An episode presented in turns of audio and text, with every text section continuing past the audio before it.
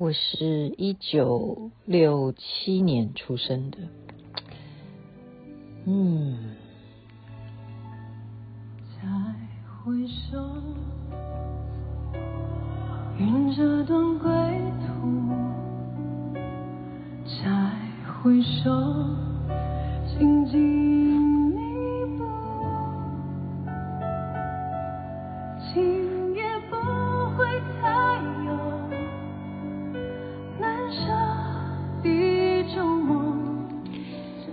如果说这个年纪，大家已经算得出来我几岁了，对不对？你和第一次初恋情人见面，在这样子喝咖啡的情况之下，你反问他说：“当时我们是为什么分手的？”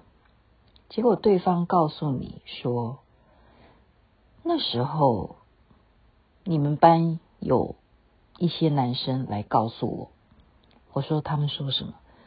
他说：“因为其实你是跟班上的那一位男同学，大家公认你们才是一对，他是你的真正的男朋友。”如果是这样子的对话，这已经隔了多少年的事情？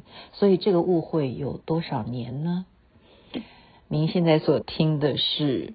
星光夜雨之我的前半生，徐雅琪的故事。如果上一集大家有听到的话，哦，我就是讲我怎么在世界新闻专科学校世新啊，那时候进入演艺圈，进入电视台、中广等等。但是我觉得，在我的性格上面，首先呢，我真的是很适合编剧的人。因为我满脑子，我回想起来，满脑子都是对白。这个情况是追溯到我在幼稚园的时候，所以人啊，从小就看长大。幼稚园的时候呢，就跟同班的男同学啊，在他们家玩，玩的是什么？就是他演先生，我演太太。半家家酒，每一个人都会这样子，对不对？都会有这样子儿时的游戏，半家家酒。我跟他不是现场在那边半家家酒，完了以后就放空了，没有诶。我在我的小时候，脑筋里就常常会继续的半家家酒，就始终有一个跟你对话的人，这也是蛮神奇的，所以很会。去编剧就很会编，根本没有那个对象，都不需要那个同学。我记得他的姓是很特别，他姓伊哈，这样子的姓是蛮特别的，对不对？他姓伊，就是伊人哈，伊人在何方的那个伊。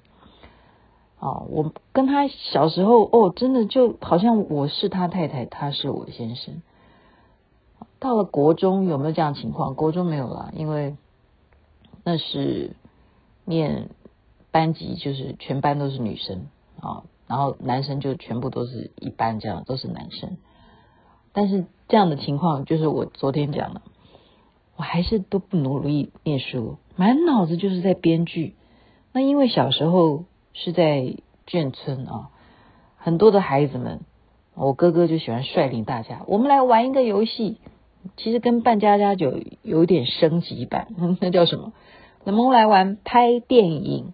好，那我一定会跳出来，因为我们那时候邵氏电影是在眷村里头，大家如果能够啊，我们有一个广场，一个布幔这样子拉开来，我们有这种福利。那时候眷村子弟的眷村会在广场上面拉一个白布条，然后就开始啊放映今天是哪一部电影啊，啊或者是时装剧啊、古装剧啊，那我们就会去模仿。所以我们的游戏就是拍电影，然后我一定会演女主角啊，我一定是女侠，我最喜欢演女侠，对不对？所以那个情节也是不会暂停的。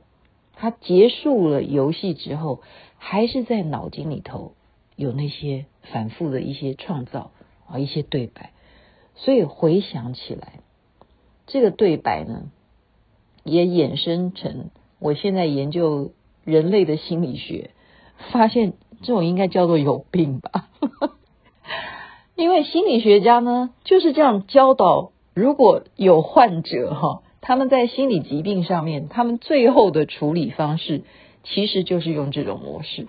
就当你针对一件事情想不开的时候呢，你不妨怎么样，就拿一张椅子，嗯，就在你的正对面，然后你就假装这张椅子上面有人坐着，然后你所有心理上面的问题就模拟对面有一个人正在听你讲话，把它讲出来，就是把你心里的状况讲出来，有一个听众在听你说，然后你也可以幻想座椅上面有人回答你什么。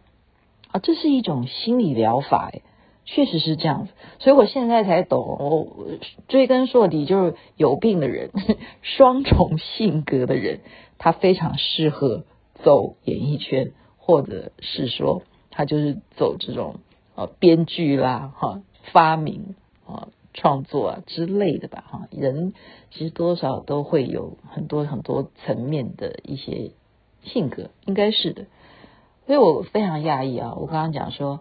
听到你的初恋情人告诉你说，你应该是喜欢别的男生，所以当时对我来讲是一种打击，所以你就吓坏了，真的吓坏。人生有很多很多的误会，原来电视剧上面看的是会真正的呈现在你现实生活当中的。我要讲的是，我从小就是这样子的啊个性嘛，喜欢演。喜欢好跟人家呃比较这个讲话大声，很会吵架，很会吵架，非常恰北北的一个女生啊。在三年级的时候呢，老师就说叫我到办公室来，小学三年级。然后我说老师有什么事情？其实我在小时候啊是属于那种公主型，就是每天都会把自己打扮的漂漂亮亮的。然后老师就说：“这个稿子你拿去。”好，我说：“这个是要我干什么？”他说：“你把它背下来，我要派你去参加演讲比赛。”那时候是我小学三年级的时候，我从来没有做过这样的事啊！好，从我幼稚园，我们是军人子弟嘛，啊，在芝山岩那边念书，从来不知道说什么叫演讲比赛。然后老师就开始训练我，然后还把嗯教务处。的最高的这个主任啊，把我派过去。你知道我们那个年代哈，现在刚刚已经知道我的年纪吧？我们那个年代是看什么样的连续剧？你们知道吗？韩流就是要怎么样反攻大陆，匪谍就在你身边。我们中华民国的儿女们、同胞们，你的。演讲稿的内容就差不多是这样子啊，还要有手势，就右边的手举起来，那个额头还要往右边的天空这样昂首往右看，跟着你的手势走，这是要训练的。所以我们有时候不要 嘲笑对岸呢，我们以前也是这样子干的，老师就是这样子教导学生。这样子被训练，你怎么不会成功呢？加上你又这么爱演，这么有脑筋里头的对白，哈，所以这样子轻而易举嘛，也没有啦。我是真的有认真在练习，就得了第一名。得了第一名不打紧啊，还继续哦，有台北市的比赛，还有全国性的比赛，我都是代表我们这个小学去参加。哦，小小的九岁的年纪就代表学校去征服全台湾，然后都得了很好的名次。所以那时候我们上朝会，大家记得吗？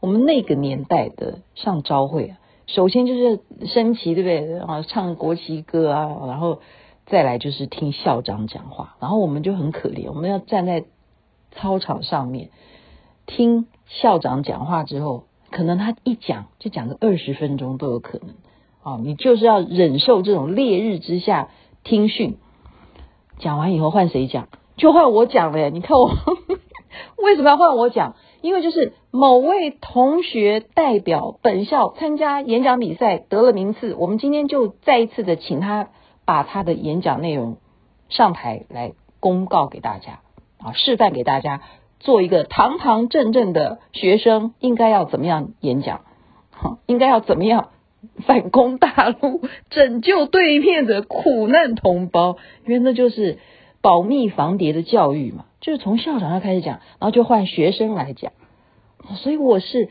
每一个礼拜，要不然就是公布得奖，我们就再颁一次奖给他，就是颁奖啦，然后换颁什么奖啊，就是一个朝会呢，就是搞一些非常制式化的这样子的一些东西，然后流传到如今啊，我现在参加参加了 呃这些好种种的活动呢，我觉得哎。